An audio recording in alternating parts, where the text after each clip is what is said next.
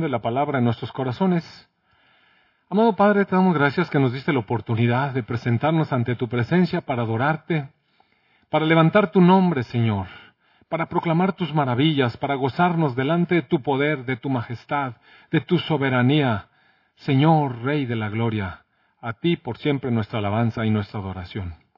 Padre, te damos gracias por tu Espíritu que nos visita, que toca nuestros corazones, que nos habla, que nos sana, que nos redarguye. Gracias, amado Rey. Y Padre, gracias por tu palabra viva. Gracias, Señor, porque con ella nos conduces a donde tú quieres, Padre. Nos alertas, nos animas, nos levantas, nos das esperanza, Señor. También, Señor, nos adviertes. Padre bueno, que tu palabra se asiente en nuestros corazones conforme a tus propósitos eternos. En el nombre de tu Hijo Jesús. Amén. Propósitos eternos. ¿Sabe que, sabe que Dios nos creó para alabanza de su gloria? Mire, piénselo bien. Dios creó al hombre para alabarle, para alabanza de su gloria, para alabanza de su gracia, para alabarle a Él. Dios nos hizo para Él para que le alabemos y para que nuestra vida sea exaltada en Dios. Si no es así, amados hermanos, estamos perdiendo totalmente el propósito de nuestra vida. A veces cuando educamos a nuestros hijos, mire, enfatizamos en las cosas que queremos que hagan, que se porten bien, que hagan esto, que hagan aquello, pero ¿cuánto realmente le transmitimos a nuestros hijos eh, la razón de ser? ¿Cuántas veces le dice a su hijo es que tú fuiste creado para la gloria de Dios? Tú fuiste creado para la gloria de Dios. Mire, piense, si se lo dijera diario, diario, varias veces al día, ¿cómo cree que se sentiría? Fue creado para la gloria de Dios y mire, usted no estaría mintiendo una céntima. Tampoco estaría pasando por alto sus fallas y las cosas que necesita corregir. Tampoco es una declaración como para que no hagamos nada respecto de disciplina, educación y otras cosas, o para que no se esfuerce y se prepare para la vida. Pero una realidad es esta, fuimos creados para la gloria de Dios, todos amados. Mire, no importa cuál sea su condición económica, no importa cuál sea su condición académica, no importa, amados, su, si usted, su estado civil, mire. Usted fue creado para la gloria de Dios. Y yo quisiera transmitirle esto de tal manera que, mire, siéntalo, siéntalo de Dios. Tómelo para usted, asimílelo. Fui creado para la gloria de Dios. Para eso usted fue creado. Sin embargo, amados, sin embargo, hay una situación en el camino que estorba mucho, mire. Porque todo lo que Dios creó y todo lo que Dios hace, hay un enemigo de Dios que nosotros sabemos viene y perturba, ensucia, enturbia. Y el Señor nos da eh, palabra de advertencia también, para que estemos atentos a eso. ¿Sabe que en el huerto de Edén, cuando todo estaba muy bonito, y habiendo Dios puesto al hombre allí para que gobernara todas las cosas, para la gloria de Dios. Le dio indicaciones a, a los recién creados Adán y Eva y le dijo, guarda el huerto. Guarda, está atento. Guarda porque, porque hay que guardar. Mire, hay que estar atentos porque hay algún peligro. Y entonces esa fue una palabra de advertencia. Desde luego, bueno, usted sabe toda la historia, no se la voy a repetir, cada domingo se la repito. Y entonces le voy a dejar allí. Pero la semana pasada eh, leí un, pasaje un poco duro. ¿Cuántos sintieron la cocotiza la semana pasada? Estuvo fuerte la palabra. Fue una palabra fuerte realmente. Yo sé que fue fuerte y de repente veía ojos abiertos, más abiertos de lo costumbre, ¿no? Hasta los que se estaban durmiendo siempre estaban así medios atentos, ¿no? Entonces, era una palabra fuerte y eventualmente pudiera haber dejado pudiera haber dejado algún tipo de, de duda, de inquietud. Y entonces, mire, déjeme volver a esa palabra y darle una ajustada. Si me puede acompañar, recuerda usted, estaba en Mateo 24. Bueno, más bien Mateo 25 es la continuación del final del 24. Dice eh, Mateo 25.1. Mateo 25.1. Dice que el reino de los cielos me, sorprendió mucho. ¿Sabe que yo no platiqué con Jimmy nada de este asunto en la semana, de lo que iba a predicar hoy, pero todos los cantos de hoy hablan de victoria del Señor, de la victoria del Señor, cuál es nuestro lugar de refugio, cuál es lugar, quién es nuestro victorioso Dios. Todas esas cosas, y entre tantos cantos también cantamos aquello de que la iglesia está esperando el regreso de nuestro Señor Jesús, que también tres o cuatro cantos por ahí hablan del regreso de nuestro Señor Jesús, y la iglesia está esperando para las bodas y nosotros aplaudíamos y nos gozábamos, ¿verdad? Amén. Entonces esa es una de nuestras esperanzas, el futuro glorioso de nuestra vida. Entonces el reino de los cielos será semejante a diez vírgenes que tomando sus lámparas salieron a recibir al esposo. Cinco de ellas eran prudentes y cinco insensatas. Las insensatas, tomando sus lámparas, no tomaron consigo aceite. Mas las prudentes tomaron aceite en sus vasijas juntamente con sus lámparas, y tardándose el esposo, cabecearon todas y se durmieron. Mire, aquí hay una cuestión de tiempo que necesitamos ver.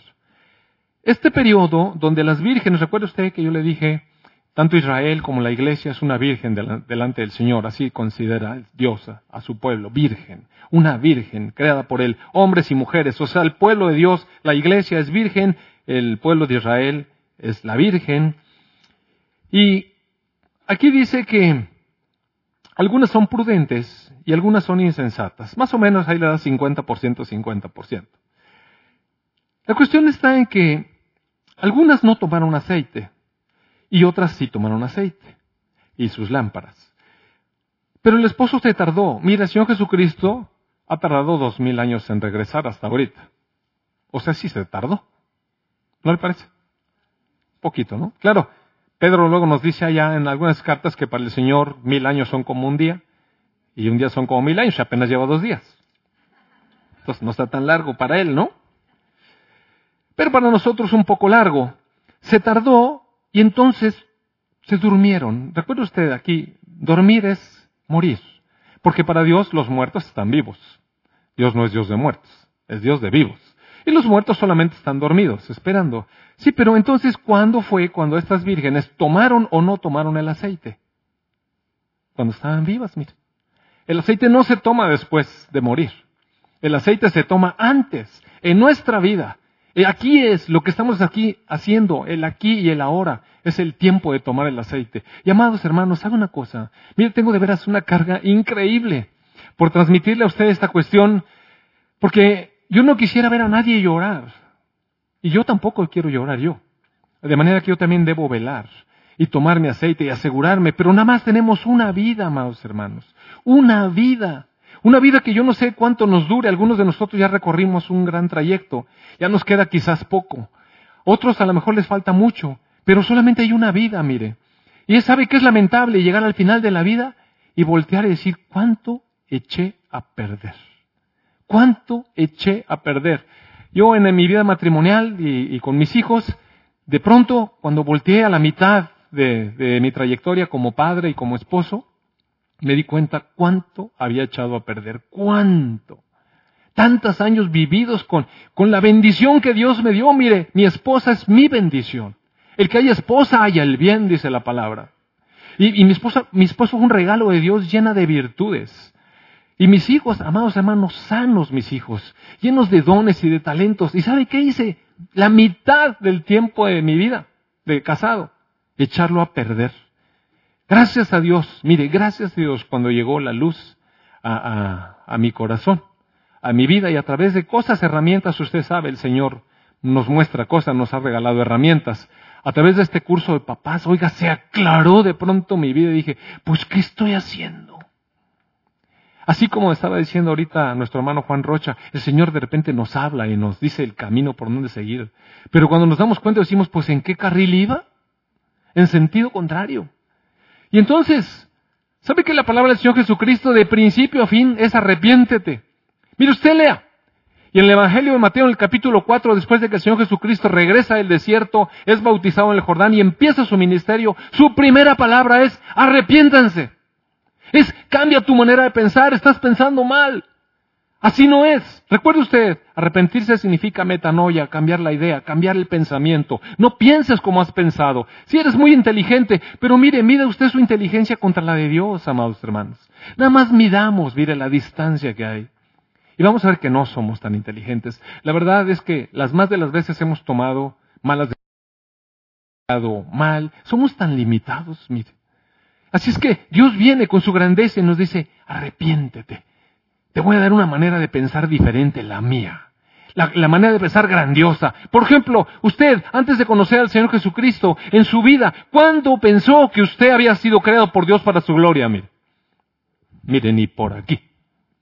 ¿Sabe qué? Nacemos de repente vamos creciendo, nos educan, nos meten a la escuela y usted pregunta a un niño de primaria qué quiere ser y la verdad es que no sabe, es quiere ser bombero y no sé qué tal.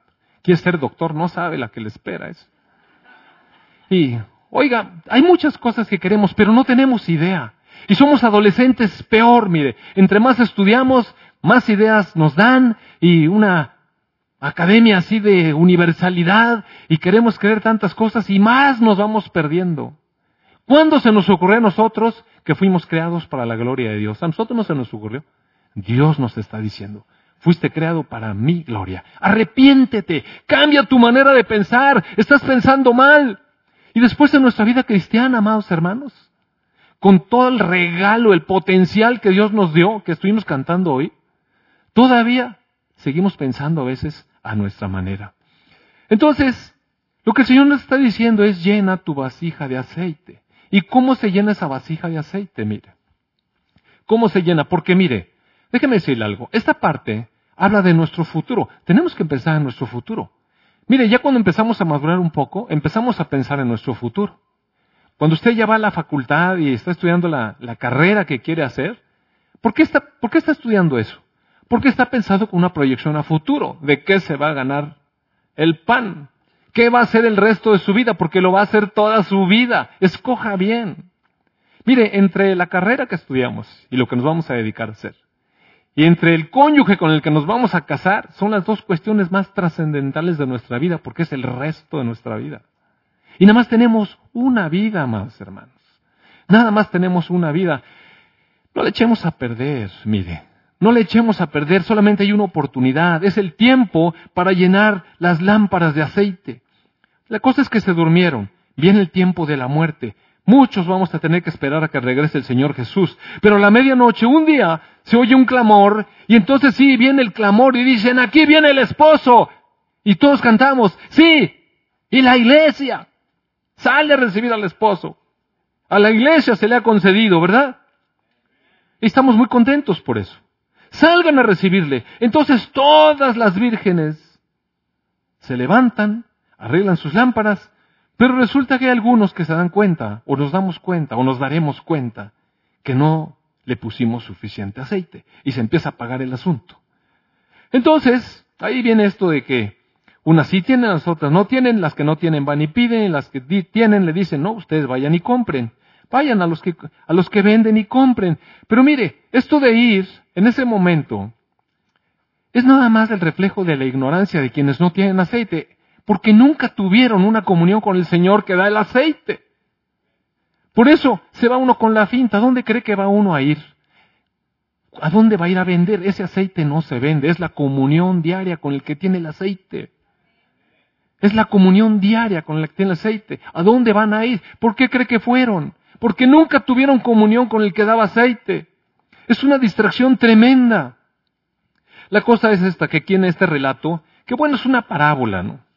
Es una parábola, pero miren, las parábolas ilustran cosas. Y entonces, unos se van, es decir, la desorientación total. Ni siquiera saben que el aceite se compraba aquí, aquí, en la vida, aquí, con la comunión con el Señor Jesucristo. Y en cambio las otras esperan a que llegue el novio, y entonces están preparadas, se abren las, se, dice, entran con él a las bodas, y se cierra la puerta. Y entonces para unas, para las personas, vamos a hablar personas, para no decir las unas, las personas que tuvieron esta comunión con el Señor y se alimentaron de su vida día con día, viene la realización plena, lo que estamos esperando, lo que cantamos ahorita.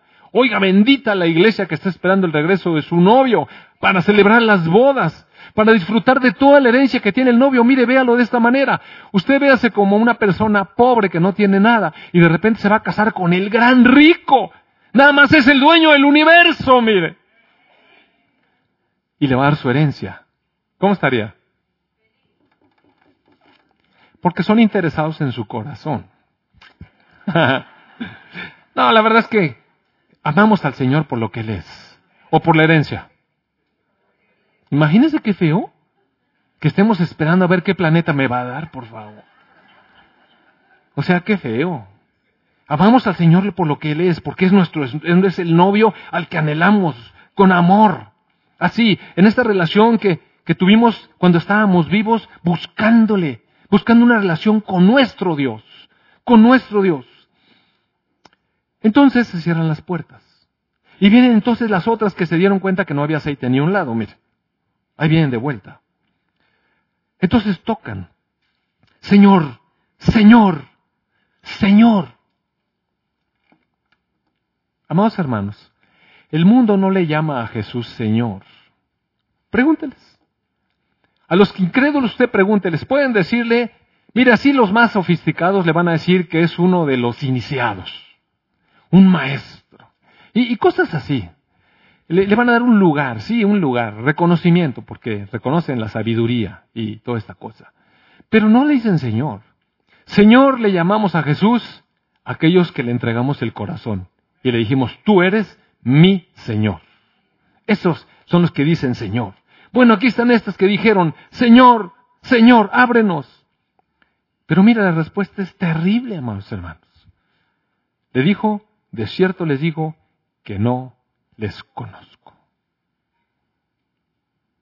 Velen, pues.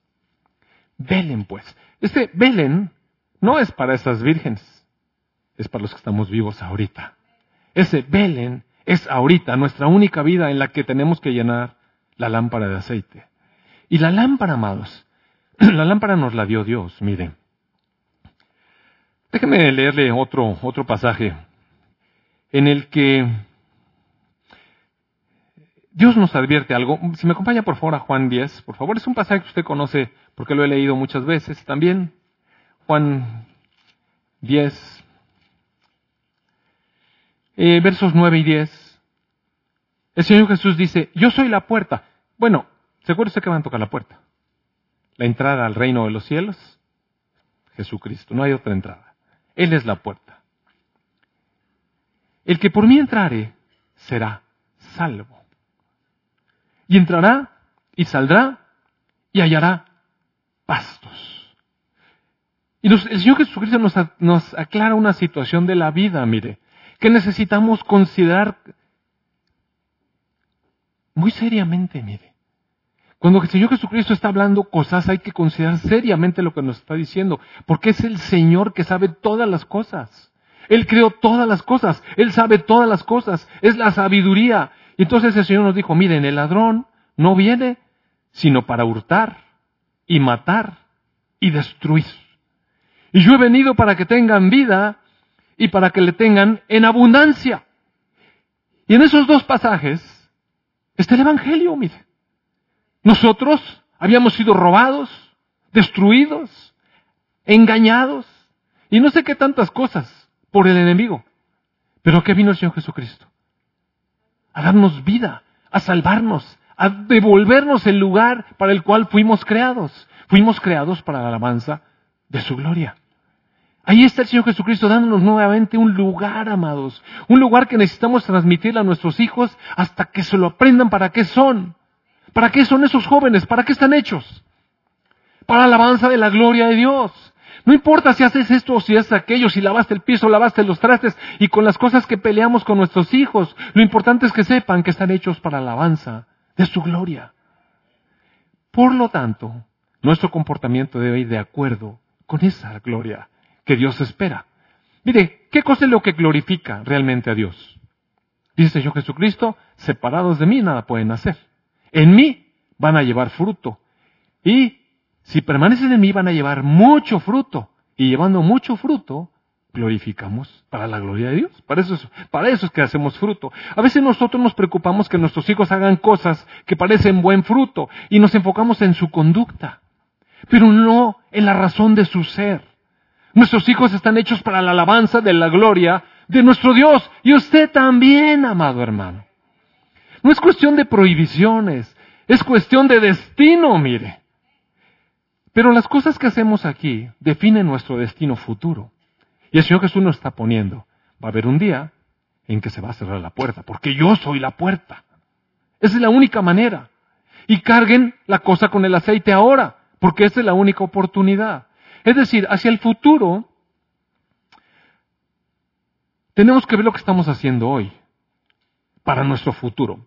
Ahora, aquí hay una cuestión un poco difícil de saber, así de saber. Porque algunos autores o teólogos han interpretado este cerrarse las puertas para el tiempo del reino de los cielos, que algunos dicen que son los mil años que el Señor Jesucristo va a reinar. La cuestión está en que de todas maneras personas van a estar afuera. Mil años afuera. Usted a veces tiene 80 o 90 y anda todo, ya, que, imagínense. Mil años. Mil años. Afuera de la presencia de Dios. Se cerró la puerta. Mil años. Como quieres una barbaridad de tiempo. ¿Y qué van a estar haciendo estas personas afuera? ¿Qué van a estar haciendo afuera? En la parábola inmediatamente anterior, si recuerda usted, es la parábola de un siervo al que el Señor le entregó las cosas. Él es el Señor, Él es el siervo y le da la comisión de que le cuide el negocio, pues. Él es el Señor. ¿Para quién es el negocio? Mire, a veces actuamos como si, como si las cosas que nos da Dios fueran nuestro negocio. No es nuestro negocio, es su negocio. Entonces, el Señor nos pone para que administremos su negocio. Sus hijos no son su negocio, sus hijos son negocio de Dios. Sabe que su vida no es su negocio, su vida es negocio de Dios. Necesitamos cuidar nuestra vida porque estamos hechos para la alabanza de la gloria de Dios. Entonces depende mucho cómo cuidemos el business aquí adentro, mire. En, esa parábola que está inmediatamente antes, ah, se me cerró. Bueno, ahorita lo encuentro rápido, ¿ok? Mateo 24. Termina así, mire. Usted sabe, este siervo empieza a decir en el verso 48 que al cabo que el Señor se tarda. Al cabo que el Señor se tarda. ¿A cuántas personas ha escuchado usted que le comparte el Evangelio y dice, mira, ahorita no, mejor después? Algunos cristianos dicen, bueno, está bien, ya acepté al Señor Jesús, pero eso de los cambios y eso, lo dejo para después, ya cuando casi, casi que yo estoy en la rayita, entonces me doy una buena arrepentida y, y mire, Así pensamos a veces. Así pensamos a veces. A veces por eso nos atrevemos a hacer algunas cosas. Déjeme decir, a veces nos atrevemos a hacer algunas cosas. Yo me metí en unos líos que parecían chicos y le tanteé mal, mire. Me salieron de la patada porque pensé, acabo que es poquito y luego me arrepiento. Y van a decir, ese cuate está predicando, mire, y así soy de feo. Y usted también. Porque sabe que tenemos carne, amados hermanos. Ahorita voy a hablar un poco de ese asunto. Pero déjenme terminar de hablar del futuro.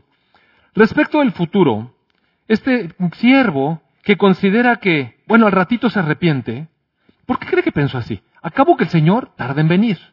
¿Qué es lo que está pensando en realidad? Bueno, hago de las mías y cuando ya tanteé que va a regresar, compongo la cosa. ¿Verdad que sí está pensando? Muy bien. Entonces, Dice que empezó a golpear a sus consiervos, a tratar, a tratar mal a la gente, a usar quizás un lenguaje inapropiado, a dedicarse a hacer su asunto, o sea, a dedicarse a su negocio, a disfrutar su vida, su vida. Ese es su asunto. Cuando usted dice, voy a disfrutar mi vida, que no es suya, está administrando mal algo que no es suyo. Ni es su vida, ni es su esposa, ni es su esposo, ni son sus hijos, ni es su dinero, ni es nada, mire. Usted fue hecho para la alabanza de la gloria de Dios. Y le fue conferido dones y talentos para engrandecimiento de ese negocio. Es negocio de Dios. Su vida es negocio de Dios. Entonces él empieza a hacer su propia vida. Entonces va a venir el Señor de aquel siervo. El día que no espera, cuando no se lo espere, mire, cuando está bien contento, a la hora que no sabe, y el verso 51, mire, a veces quisiéramos arrancarle ese pedazo a la Biblia. Lo castigará duramente y pondrá su parte, su parte con los hipócritas y allí será el lloro y el crujir de dientes. Y uno puede pensar, bueno, ¿realmente es un cristiano? ¿Es un cristiano? Pues Dios le llama a los incrédulos, les llama impíos. No les llama siervos, les llama impíos. Ustedes saben, el Evangelio, los siervos son los siervos. Los que han dicho al Señor, yo soy tu siervo y tú eres mi Dios. Ok, está muy fuerte eso. ¿Cuándo va a ser eso? ¿Mil años que va a durar el milenio y lo va a quedar afuera? ¿En un castigo de mil años para después ser perfeccionado? Y cuando venga ya la eternidad, Dios le va a decir, ok, has sido perfeccionado, ahora sí puedes entrar a la eternidad conmigo. Algunos teólogos lo enfocan así, otros dicen que no, que es fuera para siempre, o sea, ya se perdió la salvación. Mire, yo no sé eso, le voy a decir. La verdad, no lo sé. Argumentan muy bien unos, argumentan muy bien otros. Lo único que sí le quiero decir es que cualquiera de las dos está de la patada. Entonces, y eso es el futuro. Necesitamos tener provisión para el futuro, prevenir, prevenir para el futuro. Decía yo hace un momentito que uno estudia una carrera y se casa con una persona viendo hacia el futuro. O usted se casa con una persona para los próximos tres fines de semana. Mira, es una inversión muy cara. Sí, en serio. Eso está caro, mis. O, o, se va a meter seis años en una carrera para después decir, no, esta no está buena, mejor voy a volver a empezar. Mire, no haga eso. No, nada más hay una vida. Digo, se vale, ¿no? Más vale arrepentirse y empezar otra cosa que seguir con el asunto. O sea, se vale arrepentirse, pero ¿sabe cuánta pérdida? ¿Sabe cuánto tiempo perdido? ¿Sabe cuánta inversión desperdiciada? Ahora voy a regresar a otro, otro pasaje que es pura sabiduría de Dios. Proverbios 4, 23. Es el pasaje que les decía a mis hijos mañana, tarde y noche a todas horas. Ya estaban hartos de ese proverbio. Pero bueno, yo como quiera les decía otra vez. Creo que les debía haber dicho más que estaban hechos para la alabanza de gloria de Dios. Pero de todas maneras, este proverbio les decía. 4.23 dice, sobre toda cosa guardada, guarda tu corazón, porque de él mana la vida. Mire, este aceitito y esta lamparita en su corazón, amado hermano. Ahí, ahí es donde se pone. La lámpara es su corazón y ahí es donde le pone usted el aceite. En el corazón, el corazón es difícil de describir. La escritura tiene muchísimos pasajes, pero digamos que así, de una manera esencial, nuestro corazón es nosotros. Es nuestra esencia. Es nuestro ser. La escritura le llama corazón, que ahí le pusieron corazón, pero son entrañas, lo profundo en nosotros, nuestro ser. ¿Y por qué dice allí la palabra, sobre toda cosa guardada, guarda tu corazón, porque de él mana la vida? Miren, el futuro, ya lo vimos. El futuro se trabaja ahora. Ese futuro con el que nos vamos a, a enfrentar un día. Que hoy estuvimos aquí aplaudiendo de cosas que la iglesia se le ha concedido y que qué bueno que vienes. Ese futuro glorioso depende de lo que estamos haciendo ahora. Ahora, ¿Cómo estamos poniendo aceite a la lámpara? Leí el boletín, es increíble. Es increíble, este, esta invitación a orar siempre, pero ¿qué es ese orar? Pues tener una relación con Dios, hablar con Dios. ¿Sabe que hay parejas que no se conocen? ¿Cómo cree? Hay parejas que no se conocen. Hay personas que viven una relación matrimonial y no saben ni jota uno del otro. Yo le digo eso porque eso es un testimonio que yo tuve en mi vida. A los años de casados, no sé, tendríamos unos tres o cuatro años de casados, en una invitación que nos hizo un pastor en una iglesia donde estábamos, fuimos y entonces el pastor hizo una dinámica muy interesante. Sacó a los hombres y a las mujeres les preguntó cosas. ¿Qué? ¿Cómo se vestían? ¿Cuál era su color preferido de la ropa? Y no sé qué si le gustaban los zapatos altos o bajos, que si usaba medias de quién sabe qué color, puras cosas, ¿no? Y después, después fue pasando a los varones a preguntarles esas mismas cosas. Y mire, unos sacaban 60, 70, yo me les quedaba bien, dijo esto, 60 este, qué bárbaro. Y todo el mundo nos reíamos. ¿Sabe qué? Cuando me tocó mi turno, mire, sabe que no pegué una, saqué cero. Y a todos les dio mucha risa, pero a mí me dio mucha vergüenza. Pero vergüenza de verdad. No, tenía la menor idea de con quién estaba casado. Excuso decirle que la dichosa dinámica acabó en mi cuarto en una lloradera de mi esposa horrible. ¿Cómo era? Bueno, ni siquiera de casualidad le diste, me dijo. Ni siquiera hubieras apostado probabilidades. Echa un volado, 50%. No pegué una más, hermanos. Y eso fue, fue muy vergonzoso, mire. Pero ¿sabe qué? Mire, después nos sirvió. El pastor me mandó llamar y me puso una refriega bien buena. Doctor, me dijo, no todo es trabajar en la vida, me dijo. Dedícale un tiempo a tu esposa. ¿Y sabe qué fue muy bueno? La verdad es que yo me propuse ir con mi esposa a desayunar. Y después, los siguientes 20 años, he estado con mi esposa desayunando juntos, viendo a ver qué le gusta y qué no le gusta. No tengo la menor idea todavía. Usted sabe, mire. ¿Usted sabe eso cómo es con la esposa? Como quiera no le atina a uno. Pero bueno, mire, ya de vez en cuando de casualidad le pego y le digo a mi esposa, ¿ves como si te conozco, mi amor?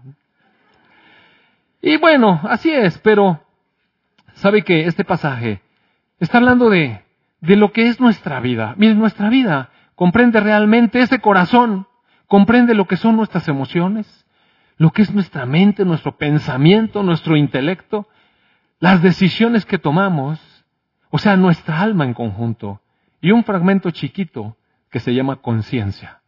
Ese, ese elemento en nuestro corazón que tiene el contacto con el hombre profundo, con el hombre interior, donde habita el Espíritu de Cristo. Seguramente el Señor, ¿usted cree que el Señor no le habla nuestro espíritu de continuo? Mire, de continuo. Por eso el Señor Jesús se iba a orar, para tener esta comunión en su espíritu con su Padre, lleno del Espíritu, a oír a Dios, a hablar con su Padre, una profunda comunión. Y lo lamentable de la falta de oración no es la cuestión religiosa de que, a ver, ¿cuántos varones vienen a orar? No, no tiene nada que ver. ¿Sabe que hay varones que vienen a orar ahí en la mañana? Y la verdad es que nunca se han conectado con Dios. Vienen y tienen un lugar ahí, se sientan. Y le digo porque a veces a mí me ha pasado. A veces yo traigo algún asunto en el hospital o alguna, algún problema familiar o lo que sea. Estoy en la oración, todos están orando, yo tengo mis ojos bien cerrados, parezco bien concentrado y quién sabe dónde ando. La mera verdad. Y todos los varones saben eso. Todos. Porque eventualmente nos distraen. ¿Quién cree que lo distrae de la comunión con Dios? ¿Quién cree? ¿Quién cree? ¿Quién cree que le vende la idea de que su pensamiento, lo que usted está pensando es mejor que lo que el Espíritu le quiere transmitir? Mire, ese enemigo, ese que viene solamente a matar, a robar y a destruir. ¿Quién cree que lo quiere lejos? ¿Quién quiere que lo quiere lejos de la entrada al Señor Jesucristo, al futuro? ¿Quién cree que lo quiere con lámpara apagada? ¿Quién cree, amado hermano? Mire, el diablo es tan osado que osó tocar al Señor Jesucristo. Lo tentó. Con la palabra, mire. Con la palabra lo tentó. Entonces, hay áreas en nuestra vida en las que tenemos huecos, eso lo dijimos la semana pasada. Y mire, las áreas son grandes áreas. A veces tenemos el área débil en la cuestión de los bienes materiales, la avaricia, la codicia, las cosas que queremos, el materialismo, el amor a las riquezas. Esa es una gran debilidad que tenemos una parte de la humanidad. Otras personas no batallan con eso, pero batallan, por ejemplo, con la cuestión de la lujuria, la inmoralidad sexual. Hay una debilidad en particular para caer por ahí. Otras personas batallan con los vicios. Y otras personas, ¿sabe que son muy buenas personas en todos sentidos y no, aparentemente no están afectados por las faldas, la inmoralidad sexual, tampoco por el dinero, ni tampoco por otras cosas, pero ¿sabe qué tienen? Una intensa necesidad de reconocimiento. Y se siente uno de todo, mire, que si no me dijo, que si no me reconoció, que si no me lo tomó en cuenta, que... Amado hermano, y se vive una vida de miseria. Mira, así como estas señoras le digo, estas vírgenes, no señoras, no. Le digo que el diablo viene y pone ahí cosas, déjame amarrele. Vamos a extirpar esa palabra. Estas vírgenes, estas vírgenes, en el futuro, mire, bien, piense usted en eso. En el futuro se, se dan esas situaciones, o sea, va a ser un hecho. Se trabaja ahora. Pero, bueno, ya les dije, yo no sé exactamente cuál sea. O es perdición eterna, o es la pérdida de muchos beneficios y los privilegios y, las recompensas que el Señor Jesús promete a la iglesia? No lo sé, porque no conozco ese futuro. Pero vamos a ver cómo se vive en el presente, amados. ¿Cómo se vive en el presente con esta lucha? Mira, a veces no, no, no dimensionamos la lucha que tenemos. En el presente, que se trabaja para el futuro, si estamos, si estamos acumulando en nuestra lámpara el aceite para vivir como se debe vivir, en la luz, mire, ¿para qué cree que es el aceite? Para prender la lámpara, para vivir en la luz. Si no se vive así, ¿cómo cree que se vive? Estas personas que allá aparecieron que estaban muy dormiditas y todo el asunto, ¿cómo cree que vivieron? Velo retrospectivamente. ¿Cómo cree que vivieron en su vida aquí? Mire, miserablemente. Es vivir miserablemente. somos personas que a veces tenemos los recursos económicos, tenemos la bendición de Dios y vivimos miserablemente. ¿Sí ha vivido, has visto alguna vez una persona así? Que tiene el recurso, pero es un miserable. Le anda le da una limosna y le pide cambio al que le está dando ahí porque le dio dos pesos y dame uno. Oiga, es increíble, mire. Es increíble cómo tener dinero nos puede hacer vivir miserablemente y no tenerlo también. Si el problema es ese en nuestra vida, necesitamos cerrar esa rendija, mire. Esa rendija solamente se sella llenándose de Jesucristo. Porque nuestra pleito no es, no es de nuestra fuerza más. Dios nunca nos dijo que peleáramos con nuestra fuerza. Mire, lo cantamos hoy. Él es nuestra fuerza. Él es nuestra victoria. Él es nuestro sustento. Él es el lugar de refugio. Él es la roca firme. Él, Él, Él. ¿Por qué Él? Porque fuimos creados para la alabanza de su gloria. Pero si no alabamos a Dios y no lo adoramos momento a momento, nuestro pensamiento, gobernando nuestras emociones, amado, guarde su corazón significa guarda tus emociones. Mire, nuestro corazón de repente se agitan las emociones. Uno que quisiera que el cónyuge le contestara dulce. A ver, ¿cuántos varones le gusta que su cónyuge le conteste bien feote? A ver. ¿Qué pasó? ¿Quién levantó la mano? ¿A nadie nos gusta? ¿Verdad? Eventualmente, mire, por las razones que sean, por las razones que sean, eventualmente nos dan una contestación fea. Y le quiero decir, si usted es un sentido, lo que le diga su esposa, en el tono que se lo diga, le va a sonar feo. Y si usted es una señora sentida, lo que le diga su esposo, en el tono que se lo diga, le va a sonar feo. ¿Y quién cree que se encarga de moverle ese caldo, mire? No, en serio, le estoy diciendo de verdad, amada hermana. Estoy diciendo de verdad. Por eso el Señor nos dijo, sobre toda cosa guardada, guarda tu corazón. Ahí están las emociones. Ahí están las emociones. ¿Cómo vivimos con nuestras emociones al momento presente? Uno puede gobernar con el Espíritu que vive en nosotros y que le comunica a nuestra conciencia el consejo de Dios. En nuestro corazón, uno puede vivir de acuerdo al consejo de Dios. De acuerdo como Dios nos dice, ama, pasa la falta. Porque el amor cubre multitud de faltas. ¿Verdad que se dice? Entonces, ese es el consejo de Dios, mire. De repente pasan cosas. La, palabra dice que, que, la palabra suave calma la ira, por ejemplo. Entonces, cuando está un cónyuge así, todo enojado, ¿sabe que a veces yo llegaba a la casa y encontraba a mi esposa alterada y tensa y de repente me contestaba feote, pero un día me puse a observar. ¿Y sabe por qué estaba así? Porque los niños, estos dulces creados para la alabanza de gloria de Dios, oiga, se portaban de la patada. Y entonces, yo no ya, porque mi esposa, a veces yo llegaba y le decía el trabajo en la noche, ¿cómo estás, Carl? Y me decía, así, así me hacía de verdad. Y, le, y ¿sabe qué entendí? Sabe que mi esposa ya no puede más. Entonces yo me encargaba de la siguiente sección, lavarle los dientes, acuéstalos, etcétera, y ella se relajaba. Y a veces las personas están cansadas, a veces las personas han tenido un día bien difícil. Y, amados hermanos, entonces una contestación dura si uno respinga y a mí no me vas a hablar así, soy la autoridad que Dios puso sobre tu vida. Mira, deja esa tontería, amado hermano. ¿Sabe qué? Mire, es tiempo de decir, ¿qué pasó, mi amor? ¿Tuviste un día pesado? La palabra suave calma la ira. La palabra suave calma la ira. Le estoy diciendo, pero yo sé que Jaime está riendo porque a veces, a veces no me salía, ¿verdad? A veces sí respingaba. Sí. Y todavía de vez en cuando. Porque no me gusta que me hablen feo. Tampoco. Si sí tengo corazón, le digo a mi esposa, oye, Car, yo sí tengo corazón. ¿En serio? Es que mi esposa me ve a veces como un hombre fuerte, así como, como el hombre de hierro, pero tengo un corazón de carne. Y sí, a veces sí me lastimo. Pero mire, ¿por qué me lastimo? Porque el enemigo llega ahí con su consejo. ¿Viste cómo te digo? ¿Viste? ¿Viste? ¿Viste que te está contestando y está viendo el teléfono celular y no te está fumando? Mire, ese consejo viene del diablo, de verdad, es una verdadera lucha. Por eso dice, guarda tu corazón, guarda. Hay una lucha, amados hermanos. Y es en serio, la lucha es de verdad, muy en serio. Estoy jugando ahorita, pero es muy, muy en serio. Mire, la lucha es hacia nuestro pasado, es hacia nuestro presente. Nuestro pasado y nuestro presente que determina nuestro futuro. ¿Sabe qué le va a decir el diablo acerca de su pasado? Que no puede hacer eso porque su familia, usted así, porque fue el quinto de la familia, porque nunca le dieron nada, porque toda la atención estaba centrada en su hermano mayor o en el hermano menor, que era el consentido, o no sé qué, que el papá de usted era no sé cuánto, que tenía tres familias. Eso es el pasado. Está bien para el mundo. Que vayan con los psicólogos, mire. Necesita trabajar también.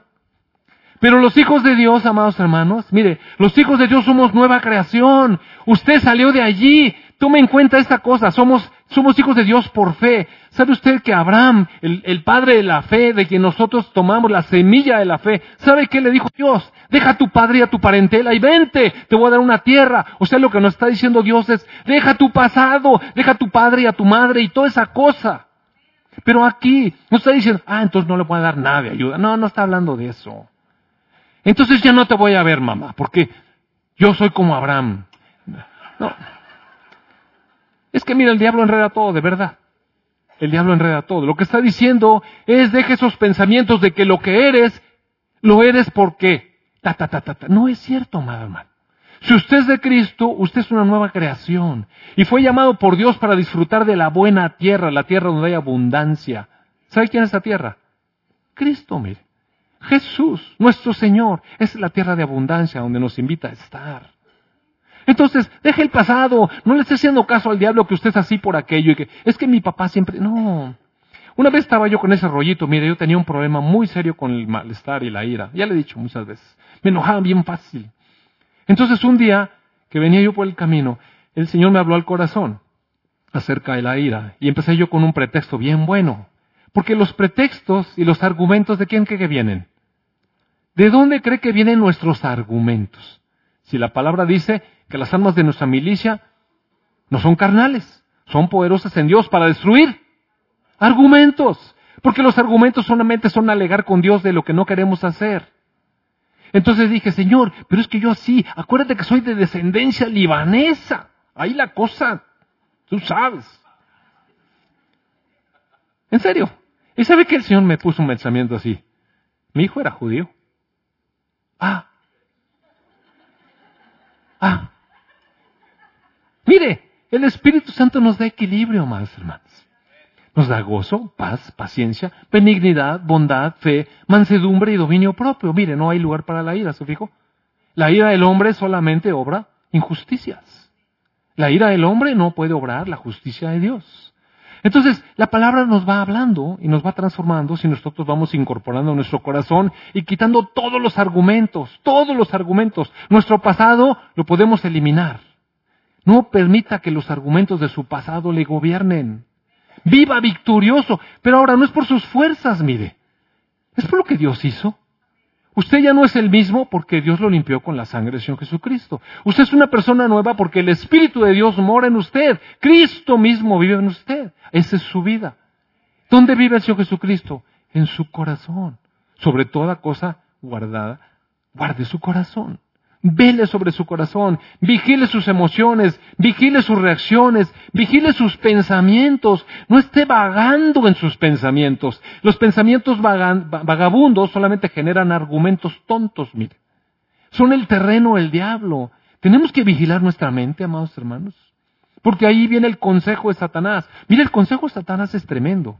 Vino el Señor Jesucristo y le dijo, ¿eres hijo de Dios? A ver a que no te eches de la... aquí. ¿Usted cree que, que fue una tentación minúscula? Mire, no, era mayúscula. Era una buena tentación. Él sabe cómo tentar a cada quien. ¿Eres hijo de Dios? Oiga, 40 días de no comer. ¿Sabe cómo le ha roñido ahí la panza? A ver, dile a la piedra que se convierta. Van a ver si es cierto. A ver, no tienes poder. ¿Eres el Hijo de Dios? A ver, dile. ¿Sabe el hambre? ¿Sabe el hambre? ¿Dónde cree que el diablo nos toca? En las cosas débiles que tenemos, mire. En las cosas débiles. Por eso necesitamos vigilar nuestro pensamiento y nuestras emociones. Esté atento sobre toda cosa guardada. Guarde su corazón. Ahí está la vida. Ahí vive el Señor Jesucristo. Deje que fluya. Deje que fluya, amado hermano. Porque ahí está la vida. Ahí está la vida.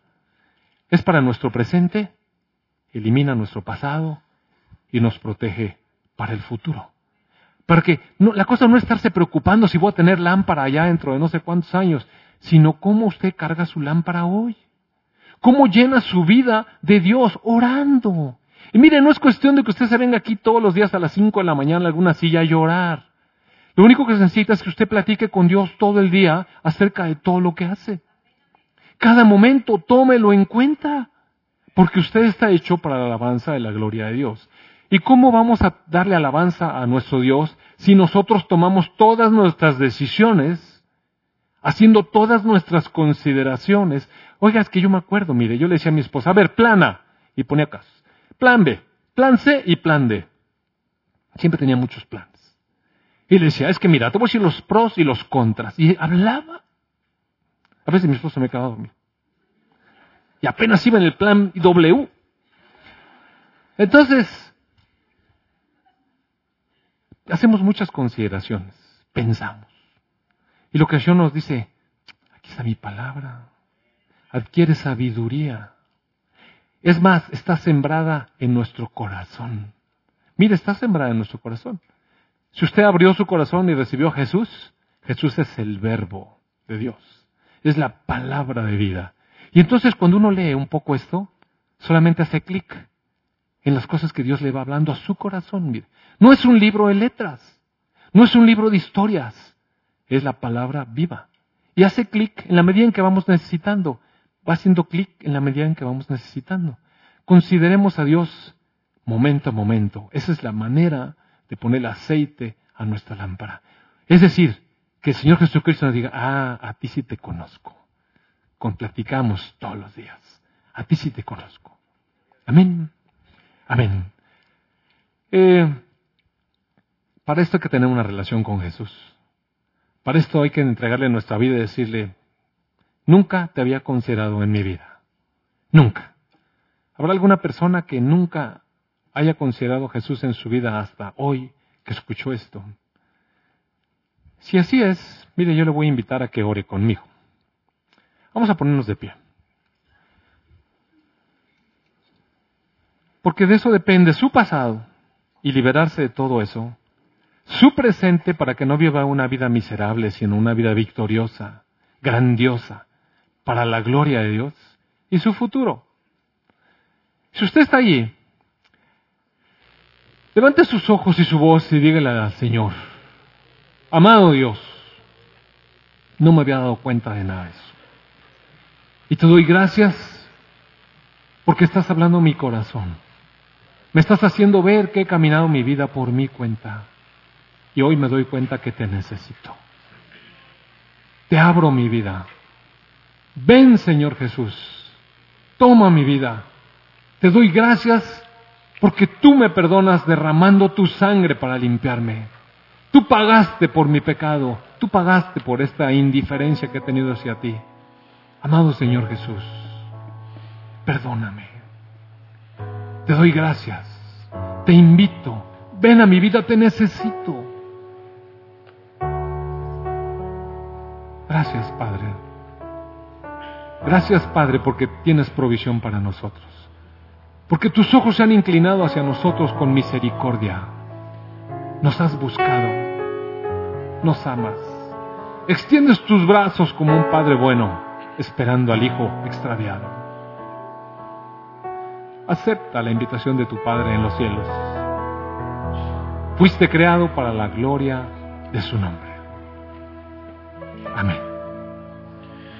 Al estar en la presencia de tu